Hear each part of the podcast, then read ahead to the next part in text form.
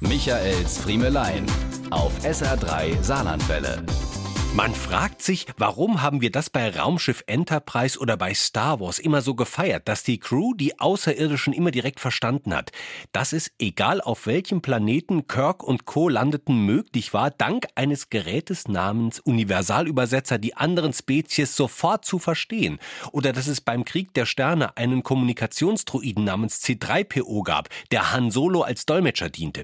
Bis heute sind wir davon fasziniert. Aber wenn die Passagiere beim Traumschiff auf auf Landgang sind und vom Teppichverkäufer in reinstem Deutsch angesprochen werden, nehmen wir das als ganz selbstverständlich hin.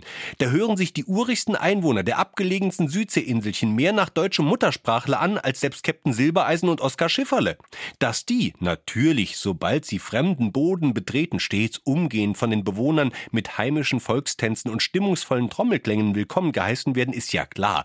Aber dass man die deutschen Touristen dann auch immer noch gleich mit Namen und in akzentfreiem Hochdeutsch Hochdeutsch begrüßt, lange bevor im 23. Jahrhundert bei Kirk und Co. der Universalübersetzer erst erfunden werden kann, das ist schon beeindruckend. Sie werden sagen, stopp, Friemel, da, vor zwei Wochen an Weihnachten, beim Traumschiff in Utah, da war ein Marschall, ein Sheriff, ein Polizist in der Wüste, der konnte kein Wort Deutsch. Da sage ich, ja, das stimmt, aber das war kein Pflaume.